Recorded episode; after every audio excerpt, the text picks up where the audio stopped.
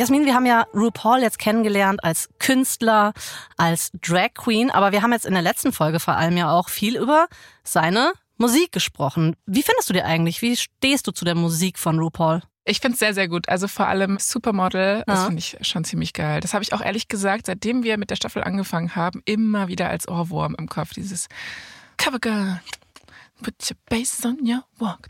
Es ist iconic. Äh, ich habe übrigens mal die Rückmeldung bekommen, dass Leute nicht mögen, wenn ich singe, habe ich irgendwo Wie bitte? gehört. Ja. Wie findest du denn seine Musik? Ich finde auch, dieses Supermodel ist bei mir total hängen geblieben. Es ist auch äh, bis heute ja wirklich so das Lied, für das man RuPaul kennt, wenn man die Musik kennt, weil ich habe sie ja kennengelernt als Drag Queen, vor allem für RuPaul's Drag Race und das stand ja auch immer irgendwie so im Zentrum des Schaffens, zumindest in meiner Wahrnehmung. Mhm. Aber man muss sagen, Anfang der 90er, da gab es vor allem in der queeren Community schon so einige Leute, die Ru viel mehr für seine Songs als für diese ganze Drag-Performance-Sache gefeiert haben. Hm. Februar 1993. RuPaul ist backstage in einem Gay Club in Cleveland, Ohio. Sie ist auf Tournee, um ihren Hit Supermodel, da sind wir wieder, mm. zu promoten. Das Budget für die Tour ist, wie soll ich sagen, ja, okay, ist es eigentlich nicht vorhanden. Oh. Jo, das ist immer schlecht, wenn man Kunst machen möchte. Es gibt keinerlei Geld für Personal und das bedeutet, dass Ru eigentlich alles selbst machen muss. Also konkret, Ru muss sich zum Beispiel zwischen den Songs ganz alleine umziehen. Das klingt jetzt erstmal so, äh, okay. Ja, ich, ich kann mich morgens auch alleine ja. anziehen. Ru ist jetzt älter als vier, also von daher schon. ja, aber mhm. du musst es ja wirklich so vorstellen, das sind halt so pompöse Kostüme. Ich weiß nicht, ob du schon mal so Dokus gesehen hast von Models, die vom Laufsteg irgendwie super schnell die Outfits wechseln müssen. So kann man sich das, glaube ich, auch vorstellen. Mhm. Okay. Und genauso ist es jetzt. Ru ist backstage, muss von einem schwierigen Kostüm ins nächste steigen. Die Musik hat auf der Bühne schon aufgehört, Ru ist zu spät dran und die Menge schreit nur nach ihr. Ru, Paul, Ru, Paul, Ru, Paul. Okay, diesen Badeanzug hat sie jetzt gerade so zubekommen, die Stilettos auch angezogen, schnell wieder raus auf die Bühne. Das Publikum ist nämlich heute so ein bisschen wilder als sonst. Aber bisher ist Drew noch happy. Jahrelang hat sie Leute wirklich so anbetteln müssen, dass sie zu ihren Shows kommen. Und jetzt endlich wollen die Leute, dass Rue auf der Bühne steht. Schwule Männer und Frauen, die was Besonderes erleben wollen, sie alle wollen die Drag Queen aus dem Supermodel-Video sehen, das ja bei MTV gerade rauf und runter läuft. Die Menge draußen tobt. Und dann der Moment, auf den alle gewartet haben. Endlich kommt Supermodel. Die Menge kreischt. Backstage setzt sich Rue jetzt eine blonde Perücke auf mit Zöpfen schnappt sich ihr Lieblingsaccessoire, so ein weißes Cape, so wie ihr Vorbild Diana Ross, ne? Mhm. Sie stürmt auf die Bühne, gerade noch rechtzeitig, um die ikonische Strophe aus dem Song zu singen. You better work. Ru spürt die Vibrationen vom Applaus und die stampfenden Füße, die auf dem Boden donnern. Und sie ist wirklich so, ach, vollkommen, voller Liebe. Das hier ist wirklich der Grund, warum sie Kunst machen will. Dieses Gefühl hier, ja, dieses High, sage ich mal. Es ist ein Traum. In dem Song kommt jetzt ein Instrumental-Part. Ru muss also nicht mehr singen. Also denkt sie sich, okay, jetzt beziehe ich die Menge mal mit ein. Sie wendet sich zum Publikum und ruft, wenn ihr das Zeug zum Supermodel habt, dann bewegt eure Ärsche auf die Bühne. ja. Und es gibt anscheinend so einen Typen dann, der ist aus der lokalen Clubszene, der sofort, zack, auf die Bühne steigt, sein Shirt mhm. auszieht, sure, und anfängt zur Musik zu tanzen auf der Bühne und dann auch so über die Bühne zu stolzieren, als wäre es so ein Catwalk. Geil. Es kommen dann noch so drei Kumpels von diesem Typen, der gerade den Catwalk oben gemacht hat, hoch. Dann kommt so eine komplette Junggesellenparty mit Krönchen auf den Köpfen auf die Bühne. Die feiern ja, dann auch noch so ab. Das stelle ich mir dann schon Klar. lustig vor, ne? wenn du mit deinen Freundinnen da bist und das so als besonderen Abend hast, dann ist das schon geil. Mega, Oder? wirklich mega. Ja. Mehr und mehr Fans folgen diesem Ruf und kommen auf die Bühne. Und dann kommt sogar ein Typ in High Heels hoch, der dann einfach so ein Rad schlägt. Okay. Und da wird es jetzt langsam kritisch, Jasmin, ja? Also stell dir vor, es ist wirklich so ein bisschen außer Kontrolle geraten. Der Typ, der mit diesen mega High Heels ein Rad macht, einfach, der ist nur so wenige Zentimeter von Rues Gesicht dabei entfernt. Und da merkt Ru dann schon so, oh, jetzt wird's vielleicht ein bisschen wild hier. Vielleicht gerät das Ganze hier außer Kontrolle. Auf einmal fühlt sich das alles nicht mehr so nach Party an, sondern wirklich einfach gefährlich. Rue guckt sich auch panisch um. Sie versucht so nach hinten auszuweichen, um wirklich einfach nicht zertrampelt zu werden. Ja, aus diesen feiernden Fans wird wirklich innerhalb weniger Minuten, Sekunden ein unkontrollierter Mob. Manche versuchen sich jetzt auch so frei zu kämpfen und werden tatsächlich ein bisschen gewalttätig. Es sind irgendwie Arme und Hände überall plötzlich im Spiel. Sie grapschen nach Rue, wühlen durch ihre Haare, die Leute brüllen ihr ins Ohr. Oh Gott. Ja, und dann oh hört Rue auch plötzlich, wie etwas reißt, nämlich ihr Cape. Also es wird wirklich handgreiflich. Sie bekommt jetzt Angst und zwar so richtig. Und sie sucht panisch nach dem Ausgang, aber die Leute sind überall um sie herum und es gibt niemanden, der ihr helfen kann. Vor wenigen Sekunden noch hat RuPaul hier auf der Bühne mit der tanzenden Menge ihren Traum gelebt. Aber jetzt ist sie mittendrin in einem Albtraum.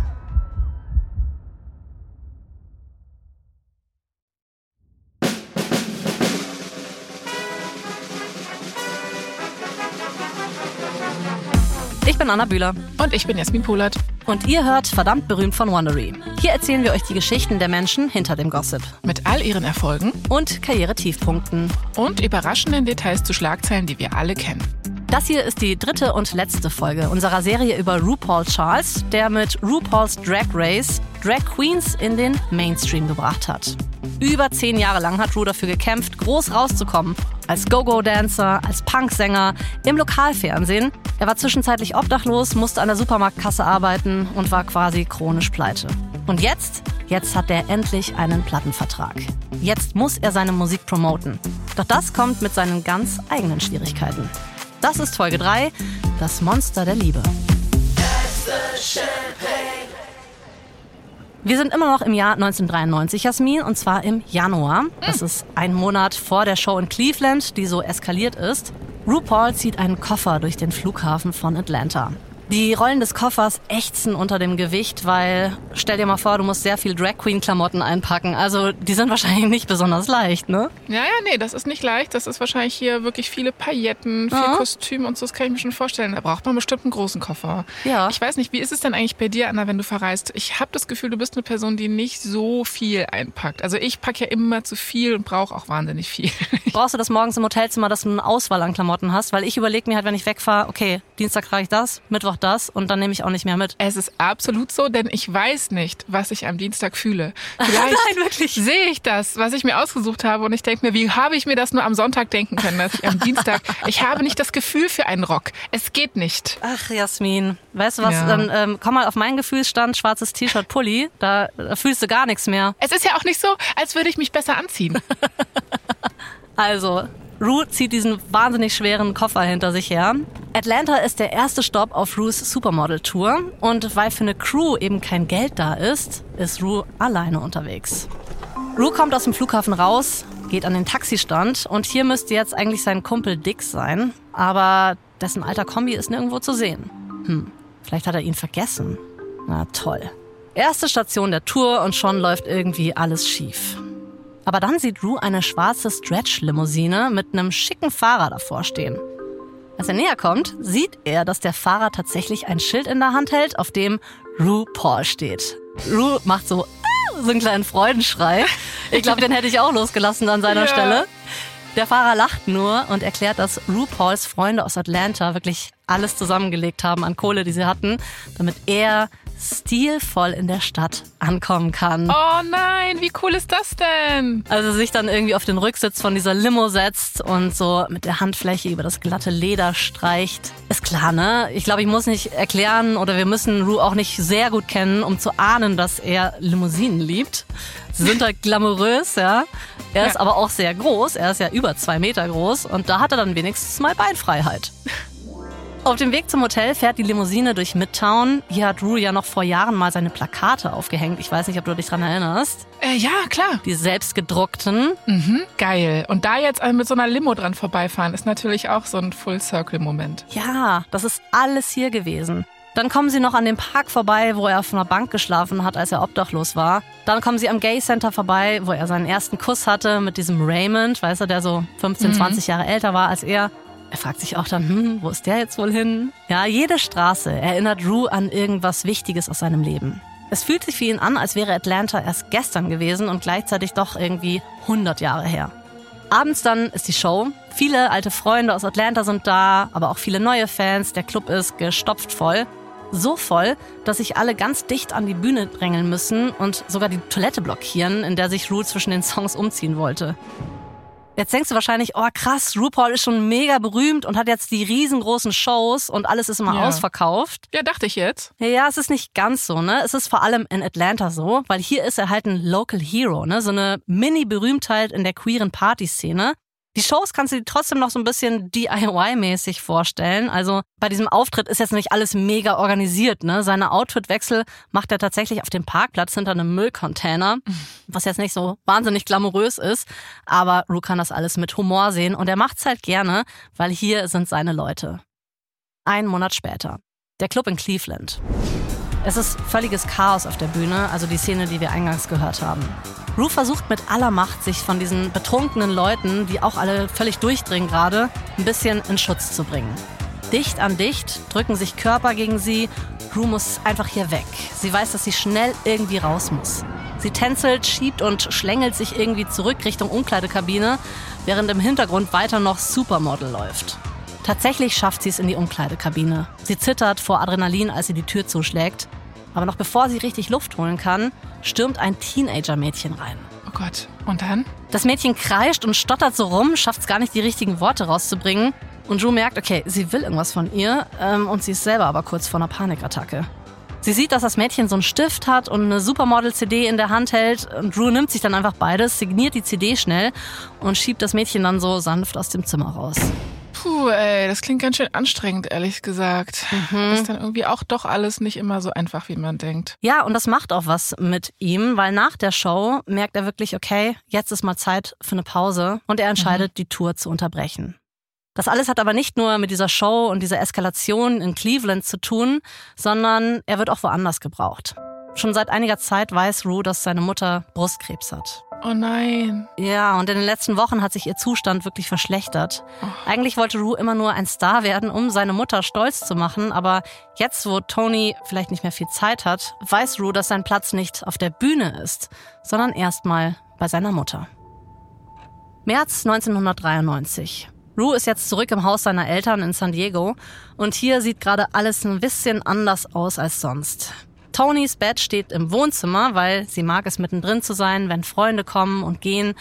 Und noch was hat sich verändert. Die Krankheit, also der Krebs, der hat sie sehr dünn und schwach gemacht und natürlich sieht sie jetzt anders aus als vorher. Ja, total. Und ich stelle mir das gerade auch wirklich äh, schwierig vor für RuPaul, weil seine Mutter und er, die waren ja auch oder sind ja auch mega eng, ne? Auch mhm. zu dem mhm. Zeitpunkt immer gewesen. Boah, das ist ja, glaube ich, für jeden Menschen einfach so eine ganz schlimme Situation, die eigenen Eltern so anders zu sehen, so ja. geschwächt. Ich stelle mir das auch echt schmerzhaft vor. Eine kleine schöne Sache daran ist aber, dass äh, Tony wirklich so ihren Sinn für den Style äh, mhm. nicht verloren hat. Also sie trägt immer noch diesen roten Morgenmantel aus zerknittertem Samt, den Rue von ihr kennt, und so Pantoffeln mit Leoprint. Also das sind so kleine Dinge, die ja, sie sich erhält. Schön. Das finde ich ganz schön. Ja, geil. Rue schaltet dann den Fernseher ein und kniet sich neben Tonys Bett. MTV News bringt heute Abend nämlich eine Reportage über ihn.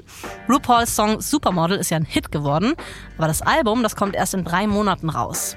Und um für so ein bisschen mehr Publicity zu sorgen, hat MTV sich was einfallen lassen. Sie haben Rue nämlich zusammen mit einer Reporterin zum Shoppen in eine Mall in New Jersey geschickt. Geil, also so Shopping Queen mäßig. Genau also so stelle ich mir das Queen. auch vor. Ja. Shopping Queen Queen. Shopping Queen. Ja, Rue klettert dann zu Tony ins Bett, erzählt ihr, dass sie gleich die beiden Dinge sehen wird, die sie am liebsten im Leben mag, nämlich ihren Sohn und Shoppen. Oh.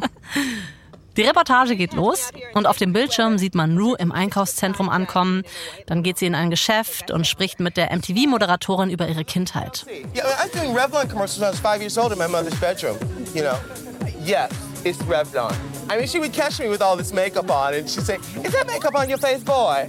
I said, "No, just a little tinted moisturizer, mascara. That's all." Also Rue sagt so, ey, ich habe Kosmetikwerbung gemacht, da war ich erst fünf Jahre alt im Schlafzimmer meiner Mutter. Da hätte sie ihn mit Make-up im Gesicht erwischt und dann war sie so schockiert. Ist das Make-up in deinem Gesicht, Sohn? Und Drew nur so, nein, Mom, das ist nur so ein bisschen Moisturizer und Mascara. Tony lacht sich richtig schlapp, als sie das sieht. Und Drew sagt, okay, pass auf, jetzt kommt der Part, wo es richtig deep wird. Is Middle America ready for you? What do you think? You know what? Mid America is ready for me, and they're going to have to be ready for me if they're not ready or not. I mean, what what I am is I'm a result of a change that's happening. And if I don't, if they don't get me, the change is still going to happen mm-hmm. without, with or without me. Learn how to love yourself. No matter what. Okay, also er hat nicht zu viel versprochen, also es ist wirklich deep. Ne? Er sagt so, äh, Amerika ist jetzt ready für ihn, ist bereit für den Change, für die Veränderung und dass er diese Veränderung einfach ist. Ja, das vergisst man irgendwie so ein bisschen jetzt auch aus der heutigen Zeit, dass das natürlich unfassbar revolutionär war auch, was Voll. Äh, RuPaul gemacht hat. Ja. Total. Und ich glaube, Tony hat das schon erkannt, aber sie erkennt es in diesem Moment auch nochmal. Sie drückt dann so seine Hand.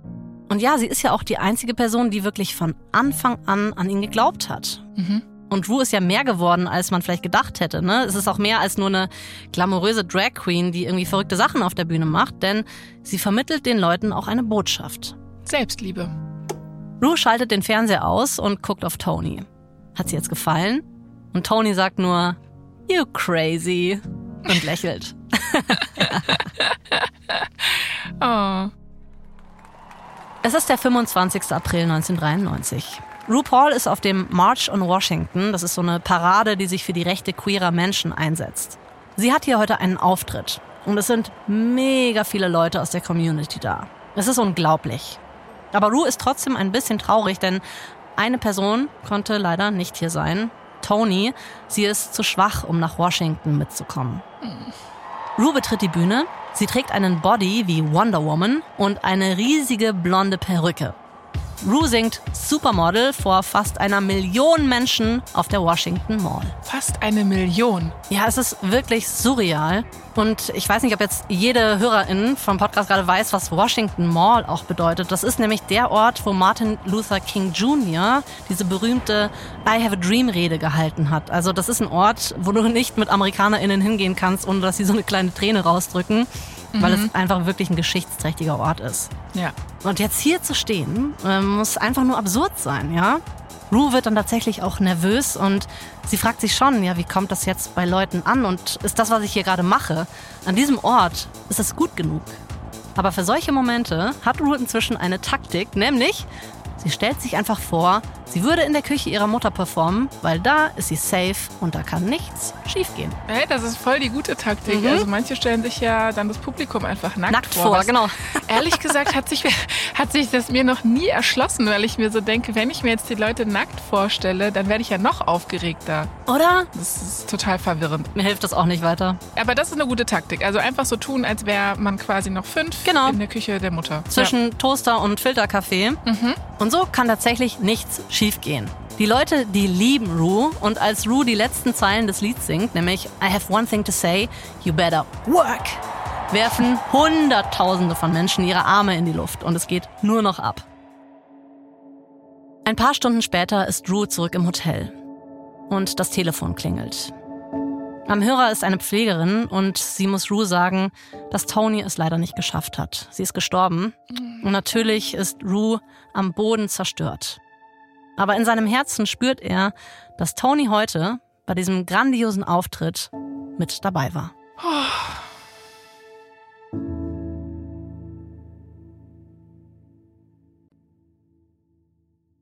Mama, Mama,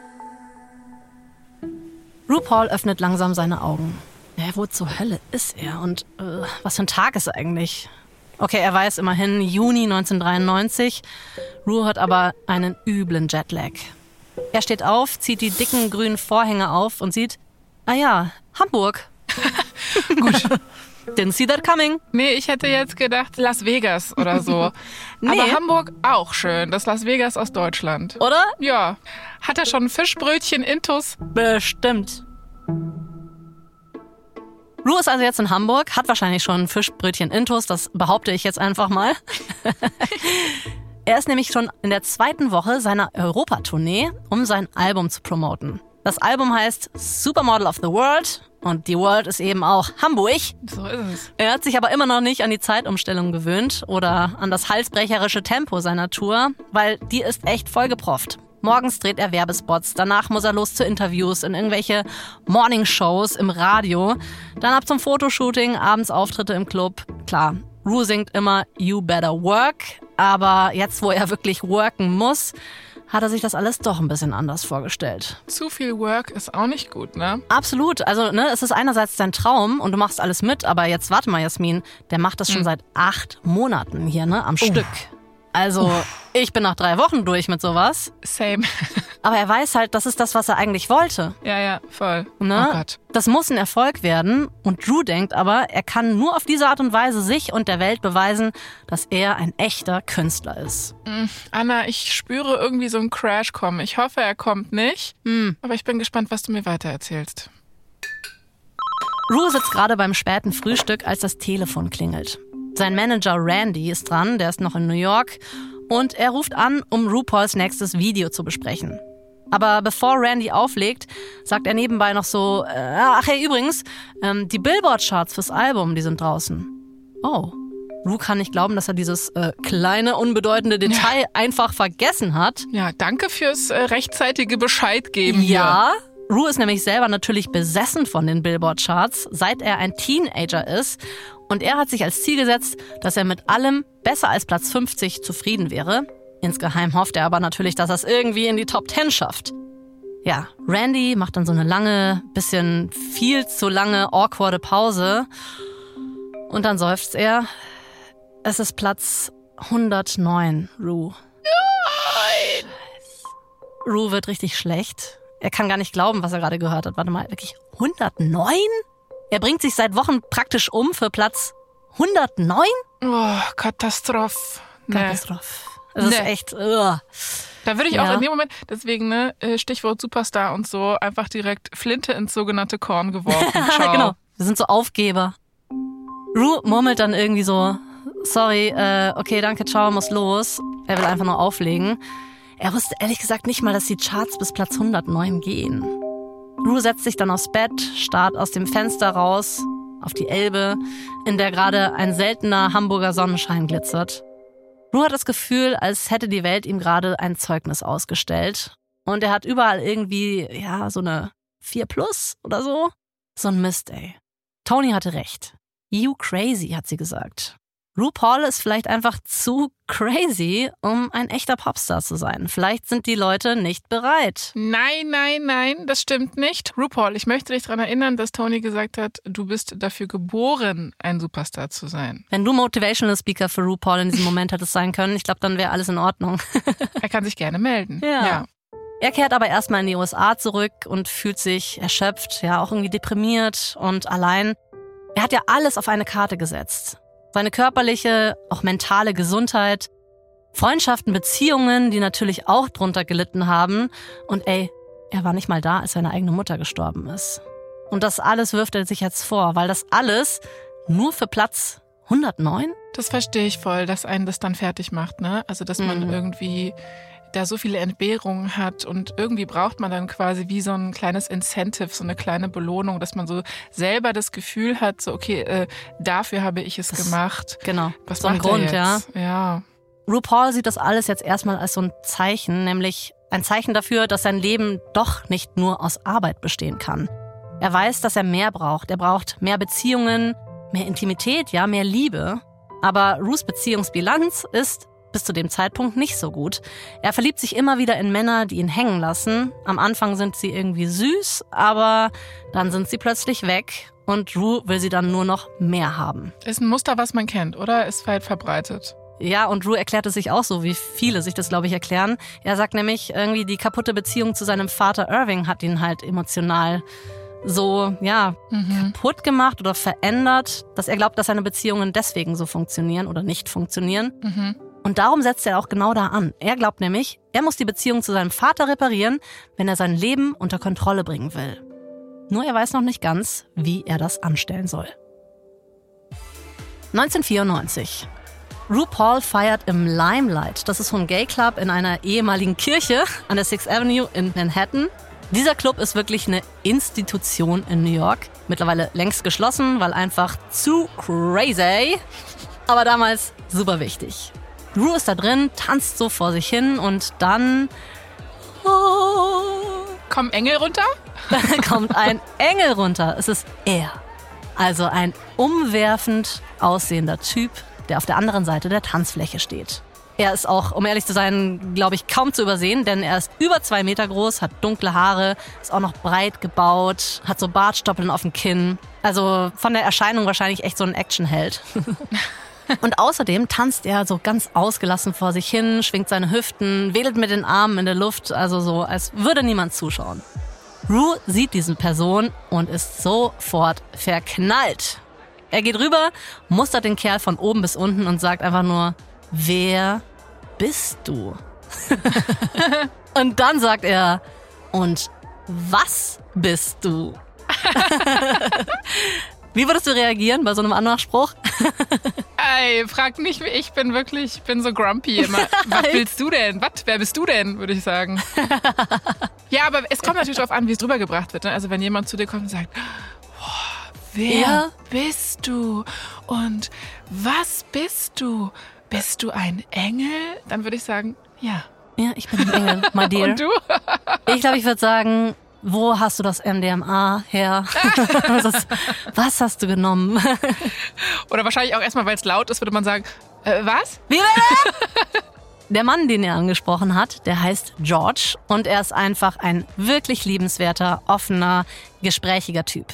Er erzählt Rue, dass er hier ist, um seinen Geburtstag zu feiern. Er kommt nämlich eigentlich aus Australien, aus Perth und er ist in New York, weil er Künstler ist und er male Bilder. Rue bittet George dann um einen Gefallen. Er sagt ihm, dass er noch nie seine Arme um einen Mann gelegt hat, der größer ist als er. Und er möchte einfach mal wissen, wie sich das anfühlt. Also das finde ich wieder geil. Das kann man schon bringen, ne? Dass Finde man ich so sagt, auch. Du, ich habe einen großen Lebenswunsch. Cool. Ja, man kann dann ja auch so oder so reagieren. Entweder sagt man ziemlich Ja. angecreept so, äh, ja, dann such dir halt einen größeren Mann und mach das mit dem und nicht mit mir. Genau. George ist aber so, na dann komm mal her. Also die Grundsympathie ist auf jeden Fall schon da. Ich glaube, da funkt es zwischen den beiden. Sie tanzen dann auch bald eng umschlungen umeinander. Wirklich so wie so Teenager bei einem Abschlussball. Rue guckt George dann in die Augen und denkt sich, hey, vielleicht ist dieser Typ hier ja doch anders als die anderen. Bitte sag, dass er anders ist als die anderen. Ich brauche das jetzt, Anna. Ich löse auf, Jasmin. Hm. Es ist wirklich anders als mit den anderen Männern. Halleluja. Ja. sehr schön. Danke. Ruths zweites Date mit George findet einfach mal standesgemäß in Elton Johns Privatjet statt. Ey, Elton John kommt irgendwie immer wieder in Geschichten rein, habe ich das Gefühl. Ey, der hat einfach seine Finger mit im Spiel bei vielen Karrieren. überall. Ich glaube, Elton John ist so für Hollywood irgendwie so eine Art so Guru. ein Vater, so ein Guru. Ja, interessant. Ja, der Grund hier ist, Elton John wollte mit Rue eine neue Version von Don't Go Breaking My Heart aufnehmen und die beiden haben sich dann angefreundet. Rue und George haben eine richtig gute Zeit im Privatjet, ja, hätte ich glaube ich auch. Aber George ist jetzt eigentlich so, ja, mein Stil fürs Daten ist es jetzt nicht. Also der wäre wahrscheinlich auch mit einem Diner zufrieden gewesen so. Denn so Fame und sowas, das ist nicht Georges Welt. Promis interessieren ihn einfach nicht. Also ähm, ich würde mich aus dem Fenster lehnen, Jasmin. Ich glaube, verdammt berühmt hätte er nicht im Podcatcher. Einfach nur Wild Guess. Ja. ja, der ist halt eher so für die Hochkultur vielleicht, so, ne? Kunst, Kultur, Theater, Museumsbesuche. Ja, und zusätzlich genießen die beiden aber auch noch so die luxuriösen Dinge des Lebens, halt tolle, teure Hotels und hier und da mal einen Hubschrauberflug. Denn zum ersten Mal in seinem Leben hat Rue wirklich Geld. Sein Honorar für die Auftritte wird immer mehr und er hat gerade einen Vorschuss bekommen, um seine Autobiografie zu schreiben. Und dann tut sich auch bei George nochmal was. Er erbt nämlich von seiner amerikanischen Großmutter eine kleine Ranch in Wyoming. Und mit klein meine ich 242 Quadratkilometer. Boah, Ja. krass. Soll ich dir das in Fußballfelder umrechnen oder bist du sowieso bei Quadratkilometern schon Ach, ähm, raus, mal. rausgestiegen? Ich bin schon raus bei, bei, der, bei der dritten Ziffer sozusagen. Ja. So eine Ranch in Wyoming ist auch so ein Promi-Ding, was Mhm. ich auch spannend finde. Kanye West hat da, glaube ich, auch Ehrlich? eine Ranch. Ja, ja, ehrlich. Und, Frag mich mal, ähm, was so die da machen. Also die füttern doch da nicht irgendwie Vieh oder so oder oder. Doch, doch, doch. Nee. Die haben äh, Jackfarmen. Oh Gott, ja. oh Gott. Meine Güte. Crazy. Also zumindest ist es so bei dem einen, von dem ich das kenne, dieser Beauty-Influencer, der heißt Jeffree Star und der hat auch so eine Ranch neben äh, Kanye West gehabt sozusagen mit Jagdtieren. Ist das so ein Cowboy-Traum, der in den Leuten dann irgendwie Ja. rauskommt, oder? So. Ja, genau, genau. Ist Ja. richtig Luxus-Cowboy. Ja, okay. Wahrscheinlich erdet einen das. ja. Rue und George genießen es anscheinend auch. Sie finden es irgendwie geil da. Die lieben das Landleben. Es ist natürlich friedlich. Aber was Rue am besten an dieser neuen Konstellation findet, ist natürlich sein Traummann George. Es stellt sich raus, Rue wollte einen sensiblen, einen liebevollen, einen großzügigen Partner an der Seite und den hat er endlich gefunden. Und noch ein Grund, warum die Beziehung gut funktioniert, ist, dass sie sich gegenseitig echt Freiraum lassen. Also wenn Rue nach einem langen Tag vor der Kamera einfach nur erschöpft nach Hause kommt, dann stellt George auch keine Ansprüche mehr. Die beiden sind glücklich, sie verbringen einfach Zeit miteinander, weil sie Lust drauf haben. Und nach ein paar Jahren Beziehung beschließen sie, ihre Beziehung zu öffnen. Das äh, hat mich jetzt gerade surprised und von hinten erwischt. Okay, ja. ja, sie denken halt, dass sie sich gar nicht in jemand anderen verlieben könnten und deswegen machen sich Rue und George keine Sorgen. Sie glauben, ihre Liebe ist stark genug. Wenn andere Leute sie dafür kritisieren, dann lächeln sie einfach nur so und sagen, hey, that's you and this is us. Also, ne, wir schaffen das. So sind wir halt. Mhm. Es ist Herbst 1994. RuPaul liegt auf dem Boden eines Studios in Manhattan. Sie trägt ein rotes Latexkorsett und oberschenkelhohe Stiefel. Sie hebt ihre kilometerlangen Beine in die Luft, spreizt sie zu einem V, dann knipst es und der Fotograf sagt, perfekt. Das hier ist Drews erstes Fotoshooting als offizielles Gesicht einer Kosmetiklinie von MAC. Viva Glam heißt diese Linie. Oh, das ist iconic, Anna. Also Echt, die kennt man? ja, ich, ich weiß nicht, wie tief du im Mac-Game drin bist, aber Mac ist ja so eine Zeit lang die größte mhm. High-End-Beauty-Marke gewesen. Mittlerweile ist es nicht mehr so. Und die Viva Glam-Reihe war wirklich so das Ding für alle Stars. Also wenn Ach. du da mal einen Lippenstift rausgebracht hast oder mehrere, warst du wirklich so im Olymp angekommen. Crazy. Also Viva Glam zu haben, das hatten wirklich schon total viele. Von Mariah Carey bis eben jetzt auch RuPaul. Natürlich. Ich will damit sagen, also diese Viva Glam-Reihe, das ist wirklich sowas wie der Ritterorden in der Entertainment-Branche. Ja. Ja, krass. Ja, was hier auch besonders ist, dass RuPaul die erste Drag Queen ist, die überhaupt so einen Job bekommt. Ne? Also das ist mm. auch krass.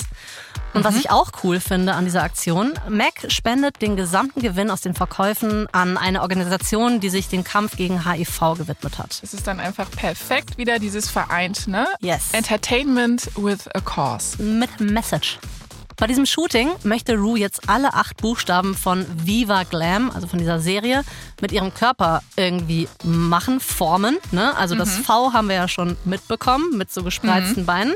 Die ersten sieben Buchstaben gehen auch irgendwie. V-I-V-A, G-L-A und dann kommt das M. Das ist so ein bisschen schwieriger. Ich sag mal so, ich muss jetzt ja gerade die ganze Zeit denken, so, naja, so eine Waldorfschule.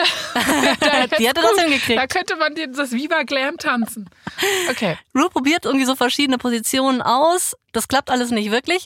Dann hat sie aber die zündende Idee. Sie setzt sich so auf den Boden und hebt ihre Hüfte so ein bisschen an dass im Grunde der Schritt direkt in die Kamera zeigt. Ich glaube, ich muss dir dieses Bild kurz zeigen, damit du weißt, was ich meine. Ja. Hier. Ah, ja, ja, ja. Erstmal echt krass, ne? Also diese Stiefel, wie hoch dieser Absatz ist. Mir wird schwindelig, wenn ich das sehe, einfach. Ja. Und das M finde ich klasse, wie sie das gelöst hat. Das ist ja wirklich, das sieht einfach aus so ein bisschen wie in so einer gebärenden Position, ehrlich ja, gesagt. Also so stimmt. mit den Armen hinten, bisschen so wie eine Spinne auch. Ja. Ja. Toll. Aber man muss sagen, sieht aus wie ein M. Ganz einfach. Ja, während der Fotograf hier so vor sich hin knipst, stellt sich Rue einfach vor, wie aufregend es wäre, das fertige Bild jetzt auf den ganzen Plakatwänden, an Bushaltestellen und sonst wo zu sehen. Und dann stellt sie sich es ganz woanders vor, nämlich im Kosmetikgeschäft ihres Vaters Irving in Mansfield, Louisiana. Stell dir das mal vor. Ne? Was sagt der Vater wohl dazu? Mhm. RuPaul hat keine Ahnung, wie ihr Vater reagieren würde, aber sie will es herausfinden. Ein paar Tage später ruft Rue Irving an, um ihm vom Deal mit Mac zu erzählen. Und Irving zur Begrüßung mal wieder, na, Buddy? Oh, ich hab's hm. befürchtet. Dann natürlich noch der obligatorische Dad-Joke hinterher und schnell wird das Thema gewechselt. Ja, es ist echt irgendwie immer dasselbe mit Irving. Aber immerhin, ja, nach Tonys Tod haben Rue und er wieder Kontakt aufgenommen. Interessanterweise ist es für Rue auch gar nicht so schlimm wie früher, dass Irving ja seine Witze macht und eben keine super tiefen Gespräche zustande kommen. Vielleicht liegt es jetzt daran, dass Rue eine glückliche Beziehung führt und mit George zusammen ist. Vielleicht hat es auch damit zu tun, dass er eben gesehen hat, wie schlimm es für seine Mutter war, so lange verbittert zu sein wegen des abwesenden Vaters oder des abwesenden Mannes. Und er für sich einfach beschlossen hat, dass er genau das nicht will. Rue versucht also, diese Art, die Irving irgendwie immer an den Tag legt, nicht zu persönlich zu nehmen. Das ist natürlich nicht einfach, aber er tut sein Bestes. Das hätte ich jetzt auch gesagt, dass das überhaupt nicht einfach ist. Und ich finde, das zeigt auch eine gewisse Größe und ein Erwachsensein natürlich von ihm. Andersrum gesagt, es ist ja auch nicht kindisch, wenn man gewisse Sachen von seinen Eltern trotzdem nicht verstehen kann oder sich da abgrenzen muss. Aber ich finde, so dieses Ziel vor Augen zu haben, nicht verbittert zu werden im Leben, ist auf jeden Fall immer gut. Das ist wirklich immer gut. Ja. Bevor sie auflegen, ringt Drew seinem Vater das Versprechen ab, ein Viva Glam Poster an einem gut sichtbaren Platz im Laden aufzuhängen. Rue merkt, dass er bereit ist, etwas zu tun, was seine Mutter nie tun konnte. Er will Irving Charles vergeben. Es ist Herbst 1997 und Rue sitzt auf der Bühne der RuPaul Show. Ihre Co-Moderatorin ist Michelle Visage. Die zwei kennen sich auch schon aus dem Nachtleben und sie haben ein Jahr vorher schon eine Morningshow im Radio zusammen moderiert, weil der Manager vom Radio einfach super schnell gemerkt hat, dass die zwei so eine krasse Chemistry haben. Und deswegen waren sie dann einfach schon im Radio live on air. Und jetzt die Late Night Show im Fernsehen. Rue macht hier die Sketche, interviewt Stars, die sie ihr ganzes Leben lang schon verehrt hat. Und jetzt darfst du mal raten, Jasmin, was glaubst du, Wer war der erste Star in dieser Late-Night-Show? Also jemand, den Rue so krass verehrt hat. Es, es, muss ja Diana Ross sein. Also sonst würde ich jetzt aufstehen und gehen. Ding dong. Ja. Richtig. Okay. Ich bleibe sitzen. Du darfst sitzen bleiben. Das, ich brauche dich noch. Rues krassestes Vorbild ist tatsächlich der erste Gast in dieser Show, in der RuPaul Show. Das stelle ich mir sehr aufregend vor für RuPaul. Dies ist total aufregend. Also das ist auf jeden Fall schon mal an diesem Abend ein so ein Live-Goal wahrscheinlich, dass du mhm. Diana Ross vor dir sitzen hast. Aber eine andere Sache macht Rue sehr aufgeregt, nämlich sie hat noch sehr besondere Gäste da. Es sind zwar Leute, die sie noch sehr viel besser kennt, aber trotzdem ist es besonders, ihre Schwestern sind da. Renetta, Renee und Rosie die laufen lächelt den Laufsteg runter. Sie umarmen Rue und sprechen darüber, dass die Leute immer überrascht sind, wenn sie rausfinden, dass sie mit Rue Paul verwandt sind. und äh, dass sie es eigentlich nie schwer gefunden haben, Rue zu akzeptieren, so wie er oder manchmal auch sie ist, weil es immer einfach war, und jetzt kriege ich ein bisschen Gänsehaut, es war immer einfach, Rue zu lieben. Oh, mhm. Das ist ja mit das wichtigste Gefühl, was einem vermittelt werden kann. Wie schön. Ich bin noch nicht am Ende, Jasmin. Weil hm. wir haben Diana Ross, wir haben die Schwestern von RuPaul, die zu Gast oh sind Gott. in dieser Show. Ja. Zum großen Finale kommt noch ein letzter Gast. Es ist Irving Charles. Nein. Sein Vater? Familienreunion. Hey, Boah, krass. Das ist äh, besser als jede Oprah-Folge, oder? Also es, ist, muss ein Feuerwerk sein. Ich würde diese Show gerne mal im Ganzen sehen, weil das steigert sich ja wirklich von einem Gast zum nächsten. Aber ich finde es krass, wie verletzlich RuPaul sich da macht, also direkt. Also das mhm. finde ich ja schon bemerkenswert. Das sind ja sehr, sehr private, intime Dinge. Mhm. Finde ich schön. Das stimmt. Ja, der setzt da wirklich alles auf eine Karte, ne? Das muss man mhm. sich trauen. Ja. Irving kommt also in diese Show, der stolziert auf die Bühne in so einem fliederfarbenen Hemd und so einer Schiebermütze. Und auch der ist äh, wirklich, als wäre er hierfür geboren. Als würde er dauernd in irgendwelche Late-Night-Shows gehen. Nee, ja. Plot-Twist. Ja, ist Irving krass, ist auch ja? ein Star. Ja. Die umarmen sich dann auf der Bühne. Rue macht das alles auch super professionell. Jetzt, hier und heute in seiner eigenen Show kann Irving auch dann nicht mehr ja, verleugnen, wie weit sein Kind gekommen ist. Ne? Und mhm. obwohl tief in RuPauls Herz immer noch ein kleines Kind mit gebrochenem Herzen steckt, fühlt er sich jetzt stark in diesem Moment. Weil genau das hier ist für RuPaul Drag. Wow. Also eine Art Rüstung, die sie irgendwie auch beschützt vor der Welt.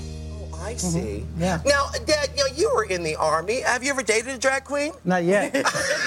Am Anfang des Gesprächs ist es schon so ein bisschen awkward. Also Irving braucht einen Moment, um aufzutauen. Aber dann ist er doch echt herzlich. Am Ende stellt Rue Irving eine Frage, die ihr wirklich am Herzen liegt. Sie fragt, Dad, hast du einen Rat für Eltern, deren Kinder sagen, Daddy, ich bin eine Drag Queen?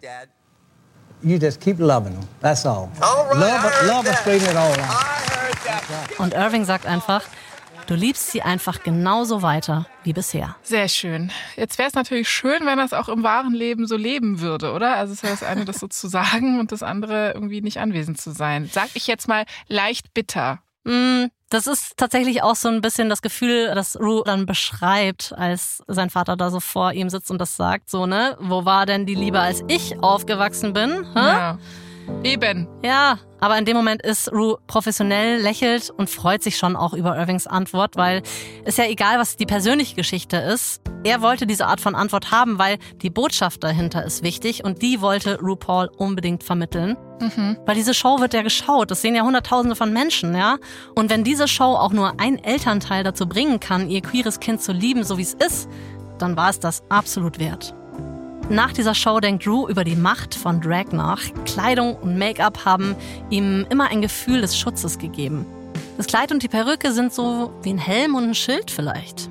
Aber zum ersten Mal fragt er sich, wie ihn die Welt sehen würde, wenn er diese Rüstung ablegt.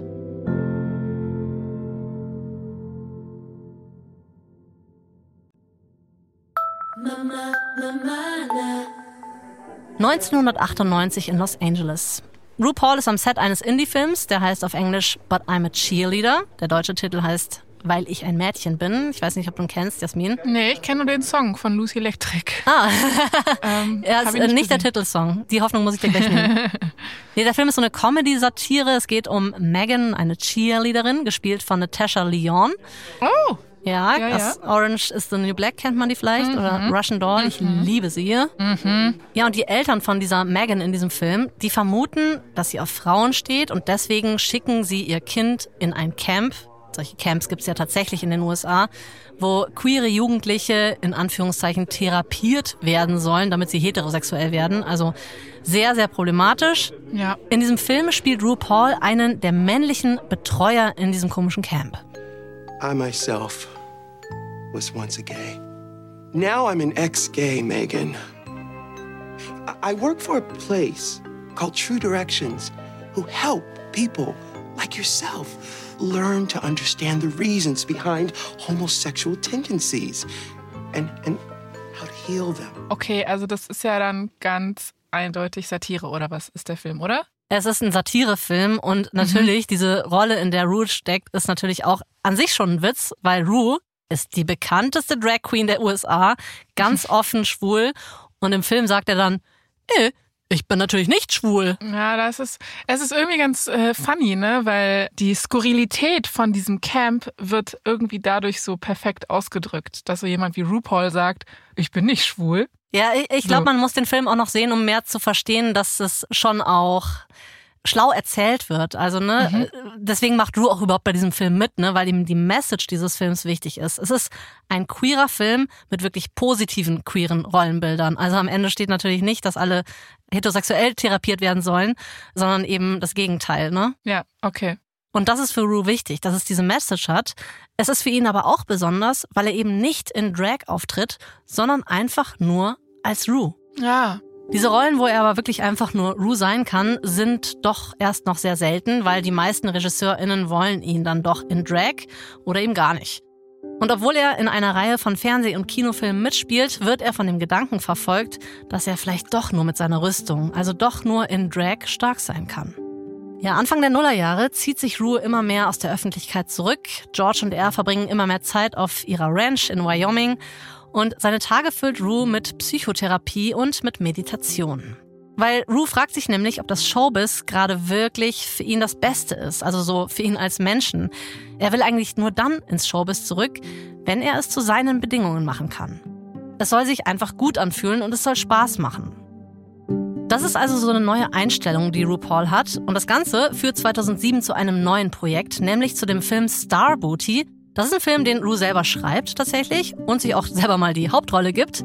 Er spielt da einen Geheimagenten, der sich undercover als Sexarbeiter ausgibt. Es ist kein Riesenhit, der Film.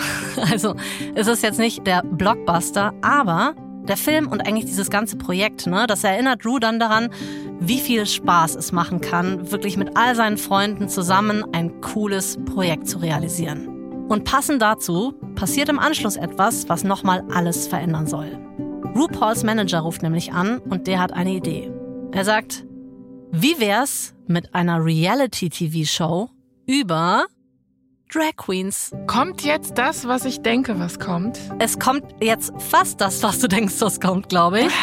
Also du denkst wahrscheinlich, es geht jetzt um RuPaul's Drag Race. Mhm. Aber das hier ist erstmal sowas wie, ich nenne es mal den Prototypen für RuPaul's ah. Drag Race. Ja, es ist erstmal so die Idee für eine Show, in der es irgendwie um junge Drag Queens geht. Und das findet Ru auf jeden Fall sehr interessant. Aber er hat auch Bedingungen. Weil er kennt Reality TV sehr gut, er ist ja selber Fan. Und er sagt, hey, wenn er da mitmachen soll, dann darf diese Show nicht so gemein sein zu den Queens, ne? Er sagt, er will als Drag Queen auftreten, aber auch mal ohne Drag. Er will auch einfach mal nur RuPaul sein. Er will, dass die Welt seine beiden Seiten lieben lernt. Also, wir sind jetzt im Jahr 2008. RuPaul und sein Kreativteam sind auf einem wichtigen Termin im Studio von Bravo TV. Das ist so ein US-Kabelkanal, der zu NBC und Universal gehört. RuPaul trägt einen maßgeschneiderten Anzug mit Schachbrettmuster, so eine klobige schwarze Brille das Motto ist Dress to Impress. Er sieht aus wie so ein eiskalter Profi, aber in ihm drin ist es dann doch so ein bisschen anders. Er ist wirklich nervös, weil er und sein Team sind hier, um eine neue Reality-Show vorzustellen, die perfekt zu Bravo TV passen könnte, weil hier laufen ja viele queere Inhalte. Und in seiner Show soll es um zehn Drag Queens gehen, die in verschiedenen Wettbewerben um den Titel als America's Next Drag Superstar kämpfen. RuPaul ist Moderator und Coach für die Queens. Und am Ende jeder Folge gibt es einen super dramatischen Catwalk. Und da ist dann Ru auch dabei in Drag. Und am Ende kämpfen die beiden Kandidatinnen mit der niedrigsten Punktzahl um den Einzug in die nächste Folge. Und dafür müssen sie dann einen Lip-Sync-Battle bestehen. Danach entscheidet dann Ru, wer gehen muss und wer bleiben darf. Und dann kommt auch die ikonische Line, die man noch kennt, Shantae, you stay oder Sashay away. Das sind zwei Sätze, die man definitiv auch öfter im Alltag einbauen sollte. so. Ja, und jetzt sind wir hier, Jasmin, bei dem, was du denkst, was es ist. Ja. Das hier ist das Konzept für RuPaul's Drag Race. Yes. Die Studiobosse finden das alles super, die sind voll dabei. Einer behauptet sogar, es sei der beste Pitch, den er je gehört hat. RuPaul macht dann nur so einen kleinen Knicks. Er hat's also in der Tasche. Oder? Nee, tatsächlich lehnen die Bosse das Konzept ab. Das ist echt absurd. Also RuPaul weiß, dass die Show ein Hit wird und alle finden den Pitch immer total super. Aber egal, wo er dieses Konzept vorstellt, jeder Sender lehnt ab, weil irgendwie ist dann doch niemand bereit dafür zu zahlen. Er hört also immer wieder so Sachen wie, sorry, ist cool, aber vielleicht doch zu crazy. Oder so, hä, super, aber Amerika ist noch nicht bereit dafür. Oh. Äh, sachet away. echt. Okay, letzter Versuch. Ein winziger neuer Sender namens Logo TV. Das ist der allererste LGBTQ-Kabelsender. Da laufen zwar ein paar Eigenproduktionen, aber hauptsächlich gibt's da so alte Filme und Wiederholungen. Alles, was billig quasi hergeht. RuPaul stellt die Show bei diesem Sender vor, als wäre es der letzte Auftritt seines Lebens. Und zum Glück die Verantwortlichen von Logo TV, die sind wirklich begeistert von dem Konzept. Und sie kaufen die Show.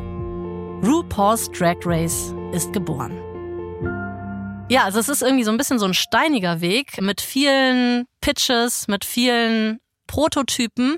Aber Anfang 2009 feiert RuPaul's Drag Race Premiere und wird auf Anhieb die meistgesehene Sendung von Logo TV. Okay, kann man sagen, jetzt ist auch nicht besonders schwer, ist ein kleiner Sender. Aber es ist ein Grower, ja? Mit jeder neuen Staffel schalten mehr und mehr Fans ein. Und Ru gibt alles. Für jede Folge denkt er sich was Neues aus. Drag Race ist also irgendwie immer frisch, immer neue Ideen drin. In der siebten Staffel führt er zum Beispiel ein Segment ein, wo er Fotos der Queens aus ihrer Kindheit zeigt. Und das sind einfach Fernsehgold-Momente, die dabei rauskommen. Ne? Also hier ist zum Beispiel so ein Segment mit der Drag Queen Kennedy Davenport. Here's a photo of you as a little bitty boy. Now, if you could time travel, what would Kennedy Davenport have to say to little Ruben? Um, I would definitely have to tell him that it's okay that you are different from the other kids. All the nights that you have cried yourself to sleep, it'll be over soon, and that you're going to be respected for your gift. Die Queens, die dürfen dann sagen, was sie ihren jüngeren Ichs gesagt hätten. Hier sagt Kennedy Davenport zum Beispiel zu ihrem jüngeren Ich, hey, es ist okay, dass du anders bist. Bald wird alles besser und du wirst für dein Talent gefeiert. Ja, was halt geil ist, wenn du sozusagen deine eigene Message, die du, also die RuPaul ja als Mensch, als Künstler quasi immer wieder in die Welt trägt, dass er das da nochmal auch so einem größeren Publikum zugänglich machen kann. Finde ich ganz cool. Ja, und eben auch einem wachsenden Publikum. Ne? Also nach sieben Staffeln, da hat dieses RuPaul's Drag Race wirklich ja auch sein Format gefunden und auch ein großes Publikum gefunden. Es ist halt mehr als nur Reality-TV. Es ist eigentlich ja eine Mischung aus Drama, aus ja Emotionen, aber es ist auch lustig. Es hat Comedy-Elemente. Und obwohl es bei Drag Race jede Menge peinlicher Fails gibt, ist die Show halt nie so Dieter Bohlen gemein, sondern sie geht immer irgendwie respektvoll mit den Leuten um. Ja, das stimmt. Oh Gott, jetzt stelle ich mir gerade Dieter Bohlen beim Drag Race vor. Sorry dafür. Help. Juhu. 2016 wird die achte Staffel von Drag Race für einen Emmy nominiert. Das ist natürlich die Krönung und auch für RuPaul wirklich so ein Meilenstein. Als er den Preis in der Kategorie Bester Moderator einer Reality-Show bekommt, bricht er hinter der Bühne in Tränen aus. Ja, das kann ich mir vorstellen. Ja, er denkt irgendwie an all die jungen queeren Menschen, die ihm sagen, dass seine Show ihnen Hoffnung gibt. Und der Award ist der erste von insgesamt sieben Emmy-Auszeichnungen in Folge für RuPaul. Er hat bis heute zwölf Awards gewonnen, mehr als jeder andere schwarze Künstler in der Geschichte der Emmys. Krass. Yep. Ein Jahr später, also 2017, wechselt Drag Race von Logo zum Schwestersender VH1, den empfangen natürlich sehr viel mehr Menschen als Logo und deswegen können jetzt endlich auch sehr viel mehr Leute bei Drag Race einschalten. Und das tun sie auch. Also, und wie? Schon bald stehen berühmte Superfans Schlange, um als Gastjuroren mitzumachen. Ich nenne mal ein paar. Also Lady Gaga, Ariana Grande, Miley Cyrus, Nicki Minaj, sie alle wollen zu Drag Race. Voll. Also das ist auch mittlerweile quasi so ein Ritterschlag, einmal bei RuPaul's Drag Race in der Jury mhm. als Gastjurorin zu sitzen. Und Michelle Visage ist ja auch an seiner Seite in der Jury. Die, die sind sich auch. treu geblieben. Ja. Die sind sich treu geblieben, ne? Finde ich auch ja. schön. 2017 passiert aber noch was anderes sehr Wichtiges in Ruths Leben, nämlich er heiratet George in einer kleinen privaten Zeremonie in ihrem Haus in LA. Also keine Presse, keine öffentlichen Fotos. Niemand weiß, ob Elton John vielleicht ein Lied singt oder ob Diana Ross die beiden traut. Das lassen sie alles privat. Das können wir uns nur vorstellen. Schön. Was wir aber wissen, dass George und RuPaul sich das Jawort gegeben haben am Jahrestag ihres Treffens im Limelight Club. Och. Ja. Süß. Die beiden sind heute jetzt seit fast 30 Jahren zusammen. Ich möchte da anschließen. Und zwar quasi die Überschrift für diese Hochzeit wäre, wer bist du? und dann Dein Ehemann. Oh. Das ist die Auflösung. Schön. Also ich finde, man kann sagen, was man will, aber meine Meinung ist, RuPaul hat die Welt wirklich verändert. Also auch wenn es jetzt hier HörerInnen gibt, die noch nie vorher von ihm und ihr gehört haben, RuPaul ist irgendwie so aus dem Nichts gekommen, aus San Diego. Er war wirklich zwischenzeitlich mittellos, kurz vorm Abgrund so ungefähr. Aber er hat immer für das gelebt, was er macht, für seine Kunst und für seine feste Überzeugung. Und er hat es jetzt in diesem Moment wirklich geschafft. Ja? Er hat es bis ganz nach oben geschafft. Vor RuPaul's Drag Race waren Drag-Shows eher sowas für den Underground, haben in kleinen Clubs stattgefunden, vor einer ja schon abgeschlossenen Community. Aber mittlerweile ist es Mainstream und ich bin der Überzeugung, dass RuPaul da einen erheblichen Teil zu beigetragen hat. Voll. Also ich finde, er ist auch so eine zarte Seele. Irgendwie habe ich immer das Gefühl, wenn man ihn sieht, es ist so so wie er spricht und so. Ich, ich weiß nicht, auch so diese Liebe, die er in die Welt trägt, wirklich eine sehr zarte Seele und aber immer noch mit genug Bums und Entertainment, dass man es auch wirklich genießen kann. ja. ja. Was wir über die drei Episoden ja gemerkt haben, dass er wirklich jahrelang daran gearbeitet hat, diese Botschaft weiterzugeben. Und es ist ihm gelungen, vielleicht sogar mehr als er oder seine Mutter oder vielleicht die Hellseherin seiner Mutter sich je hätten vorstellen können. 16. März 2018. RuPaul steht auf dem Hollywood Boulevard in LA. Er trägt einen rot karierten Anzug und ist umringt von Freundinnen und Fans, denn er ist hier, um einen Stern auf dem legendären Hollywood Walk of Fame zu erhalten. Das bedeutet ihm logischerweise sehr viel und viel mehr als diese ganzen Emmys, denn er und dieser Weg hier, sie haben eine Geschichte. I am overcome with so much emotion right now. You know, as a kid, I'm from San Diego. As a kid, we'd uh, come up here and they dropped me off right here on Hollywood Boulevard uh, so I can look at all the stars uh, and dream that one day I could be one of the stars on Hollywood Boulevard. In fact, you know, it was a dream that I wasn't sure how I would achieve it, but I had so much support. Als Kind haben ihn seine Eltern hier abgesetzt, damit er sich die Sterne der Stars anschauen kann. Und er hat immer davon geträumt, dass er auch mal selber einen bekommt. Rue schaut in die Menge und sieht viele bekannte Gesichter. Das ist natürlich sein Mann, George, seine drei Schwestern, Renee, Renetta und Rosie. Da sind Randy Barbato und Fenton Bailey, die Manager von World of Wonder, die ihn als erste unter Vertrag genommen haben. Matthew und Zaldi, die visionären Stylisten, die ihm geholfen haben, seine Bühnenpersona, das Monster, zu kreieren. Sogar sein Highschool-Schauspiellehrer Bill Pennell ist da. Das ist der von der ersten Schule in Atlanta, der Lehrer, der Rue den guten Rat gegeben hat, das Leben nie zu ernst zu nehmen. Ja. Rue sieht diese ganzen Leute und hat Tränen in den Augen. Er schaut in die Menge und räuspert sich.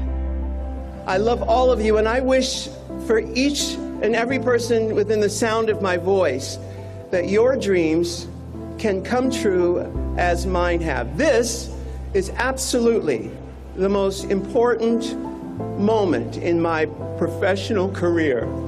Thank you so much.